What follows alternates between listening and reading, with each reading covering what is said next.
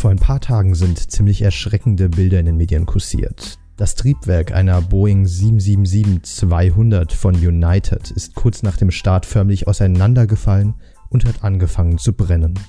Andauernd stürzen irgendwelche Flugzeuge vom Himmel. Jetzt explodieren Triebwerke. Da ist es natürlich nachvollziehbar, dass viele Menschen nicht mehr besonders gerne in ein Flugzeug einsteigen.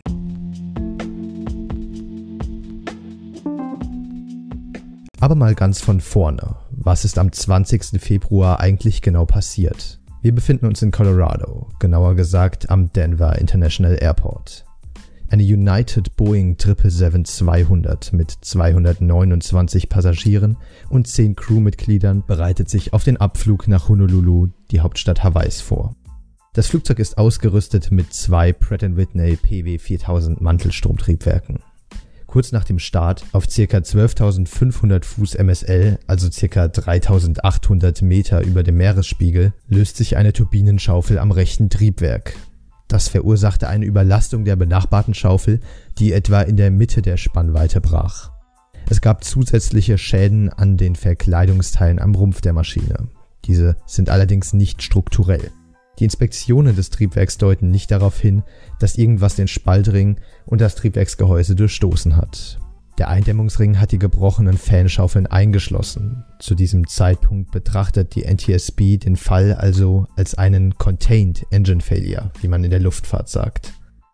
Die verlorenen Triebwerksteile wurden unter anderem in einer Wohngegend in Broomfield, Colorado und auf einem Fußballfeld gefunden.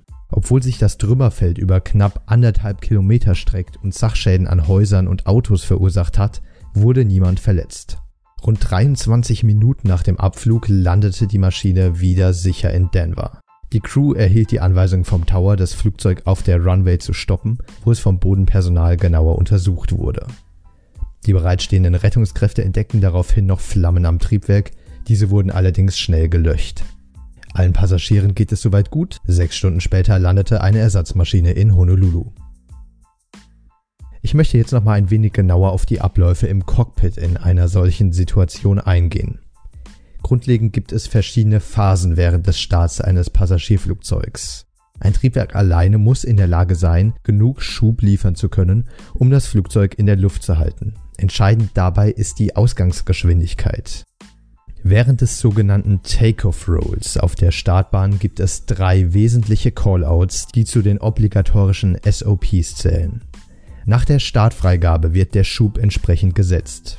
Bei 80 Knoten sagt der Pilot Monitoring kurz 80 Knots. Der Pilot Flying bestätigt das Ganze mit Check. Das Flugzeug nähert sich der Geschwindigkeit V1. Das ist die maximale Geschwindigkeit, bis zu der ein Startabbruch eingeleitet werden darf. Wenn das Flugzeug danach nicht gerade eine ganze Tragfläche verliert, muss es in die Luft. Den Start abzubrechen wäre bei dieser Geschwindigkeit nämlich aufgrund der begrenzten Länge der Startbahn viel zu gefährlich. Kurz danach ertönt im Cockpit Rotate. Bei dieser Geschwindigkeit wird die Nase vorsichtig angehoben und das Flugzeug steigt in die Höhe. Bei positiver Steigrate wird dann das Fahrwerk eingefahren. Übrigens, diese Geschwindigkeiten werden vor jedem Start neu berechnet. Sie hängen von unglaublich vielen Faktoren ab, zum Beispiel der Länge der Runway, ob sie nass oder trocken ist, dem Gewicht, der Windgeschwindigkeit und Richtung, dem Luftdruck und der Temperatur. Für den seltenen Fall, dass es zu einer unerwarteten Störung kommt, der Start jedoch trotzdem durchgeführt werden muss, gibt es, wer hätte es gedacht, bestimmte Vorschriften und Checklists. Nehmen wir an, es kommt im Fall wie bei der United von vor ein paar Tagen zu einem Engine Failure. Fly the aircraft first hat dabei oberste Priorität. Man konzentriert sich darauf, den Schubverlust auf der einen Seite zu korrigieren, erhöht bei Bedarf den Schub des verbleibenden Triebwerks auf Maximum Continuous Thrust und setzt den Steigflug auf eine sichere Höhe fort. Aviate, Navigate, Communicate, ein bekannter Spruch unter Piloten. Sobald man das Flugzeug unter Kontrolle hat, beginnt man mit der Navigation, meistens auf Runway Heading. Erst danach wird ein Funkspruch an den Boden abgesetzt.